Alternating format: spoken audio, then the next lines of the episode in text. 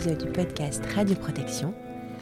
Je suis Stéphanie Mora, organisme de formation de personnes compétentes en radioprotection et je suis ton hôte sur ce podcast.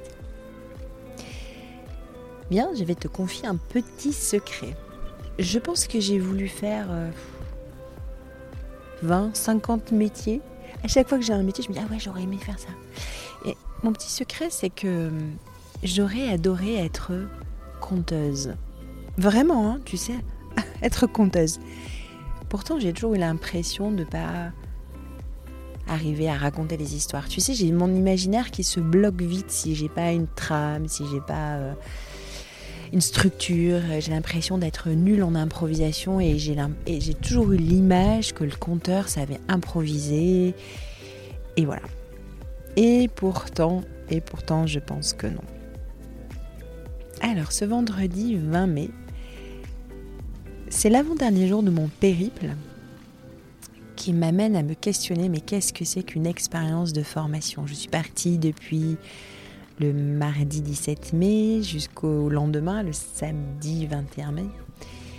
J'ai bénéficié de trois formations exceptionnelles et je me suis dit que j'allais en tirer la quintessence, si je peux, de qu'est-ce que c'est que vivre une expérience de formation. Donc ce vendredi 20 mai, j'arrive à La Bolle, petite grande station balnéaire sur l'océan Atlantique, lieu magnifique que je ne connaissais pas et vraiment magnifique. Et le docteur Fontaine, qui organise ces journées qui sont euh, des journées qualité et sécurité en médecine nucléaire, nous accueille. Il fait un topo et c'est à la fin du vendredi. Donc tu vois, et en plus vraiment on a le temps, on loge sur place, enfin presque tous. Moi je loge dans un, hôtel qui est un petit peu derrière, pas, à l'hôtel Hermitage, même si j'aurais bien aimé. Mais voilà, on n'est pas pressé, de toute façon personne ne rentre chez soi, on loge tous dans un hôtel à la bolle, de toute façon on sait qu'on va dîner ensemble le soir, donc on n'est pas pressé, il doit être à peu près 18h30. Et là, une... docteur Fontaine nous dit bien maintenant, je vais vous parler de la gestion des événements indésirables. C'est vrai que la gestion des événements indésirables, c'est pas forcément un sujet hyper sexy un vendredi soir à 18h30. Et pourtant, je vais te montrer qu'il a utilisé une technique, la technique du récit, la technique de l'histoire, une technique que j'utilise dans ma formation de PCR et que tu retrouveras, qui te sera donnée. C'est un des outils qui te permet de faire, de donner, de délivrer une formation euh, qui intéresse, on va dire, percutante, pertinente. Donc Docteur Fontaine nous fait un topo sur les événements, sur la gestion des événements indésirables, en utilisant le récit. Il a vraiment comme objectif de nous persuader que j'ai un événement indésirable déclaré dans mon service, yes, enfin, je vais pouvoir progresser. c'est quand même pas gagné, tu vois, montrer comme ça. En fait, il y a quelques semaines, il reçoit un courrier de son fournisseur de dosimétrie euh, passive. Alors je crois qu'on dit plus comme ça hein, maintenant, mais tu me corrigeras. La force de l'habitude, je reste sur. Il reçoit un courrier de la part de son fournisseur de dosimétrie passive, comme quoi une de ses jeunes manips a dépassé euh, un, des seuils d'alerte. Alors ce n'est pas, pas dépasser une, dose, mais il y a un seuil de pré-alerte qui a été dépassé. Et ben, il faut trouver pourquoi, il faut mener l'enquête. Et donc, euh, docteur Fontaine et son équipe euh, essayent de remonter euh, le fil de l'histoire et savoir ce qui s'est passé. C'était alors le, seuil de préalerte concerne une dosimétrie extrémité. Donc, il prend la décision d'enquêter avec son équipe. Et puis il découvre que cet événement concerne une jeune manip qui est arrivée dans le service il n'y a pas très longtemps. et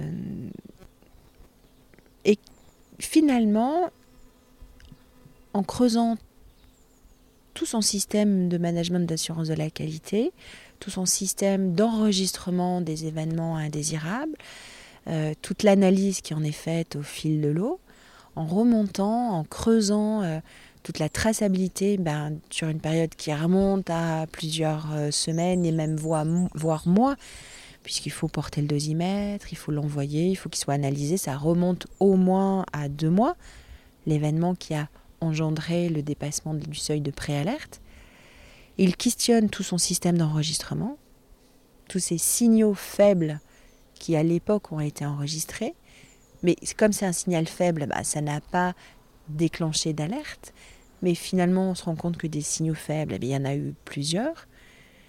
Et ce, signal, ce signal pardon, fort qui est le, le pré-alerte de l'IRSN met en lumière, met en cohérence et articule toute l'histoire de ce qu'il a pu se passer et qui a amené à ce seuil de ce dépassement de seuil de préalerte.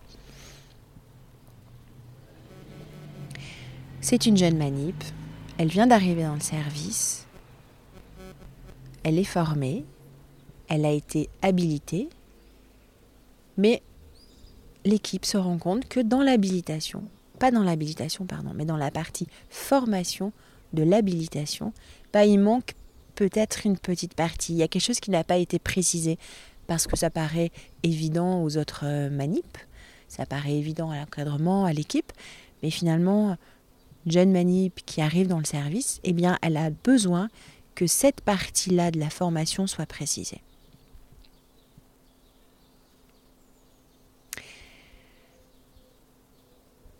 Ils arrivent à mettre en lumière deux événements qui ont été enregistrés dans leur euh, système de management d'assurance de la qualité, qui ont été enregistrés euh, comme euh, CREX en fait, qui ont été analysés, mais qui, pris un par un, n'étaient pas très grave, c'est les signaux faibles dont je te parlais tout à l'heure, mais qui finalement bah, utiliser euh, une seringue euh, sans le cache-seringue, euh, le cache plombé, puis un autre petit événement, tout ça, tous ces petits événements mis bout à bout, ont conduit au dépassement du seuil de préalerte. Mais finalement, ce qui est important, ce que je retiens moi là, dans cette histoire, c'est que en fait, ces événements, ces ces signaux faibles, ils ont été tracés, ils ont été analysés. Il y a un système de CREX et de REX dans le service qui est exceptionnel.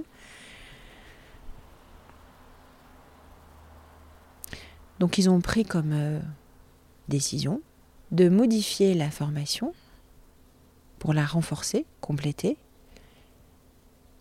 modifier, bah, du coup améliorer le système d'habilitation, et puis bah, de valider le CREX puisque tout cet enregistrement a permis de revenir et d'analyser les événements.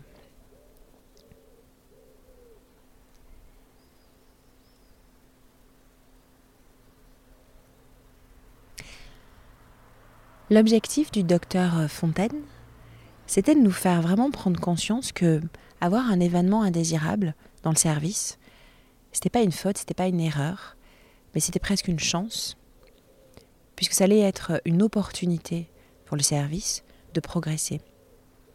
Et il nous aurait simplement lu euh, le texte, tu sais, avec un diaporama classique, en disant, ben voilà, le texte prend ça, ça, ça, euh, il faut faire des habilitations, il faut faire euh, des cracks dans le service, il faut, il faut, il faut. c'est souvent facile à dire. Par contre, la technique de transmission qu'il a utilisée, c'est la technique du récit il a personnalisé, il a mis en lumière, il a mis en récit. Et en plus d'un vrai récit, il nous a fait partager un vrai cas d'usage. En fait, 18h30 vendredi soir, on était tous suspendus à ce qu'ils nous racontaient, à ce qu'ils ont découvert, à ce qu'ils ont mis en application, à ce qu'ils ont appris de ça. Et si tu réécoutes l'épisode, tu verras, tu peux essayer de découvrir que j'ai mis deux fois en application cette technique du récit dans la formation.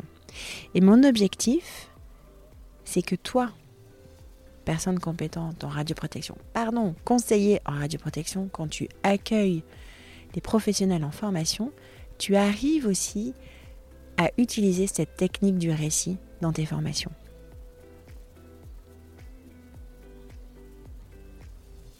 C'est une technique que j'utilise dans mes formations de personnes compétentes en radioprotection.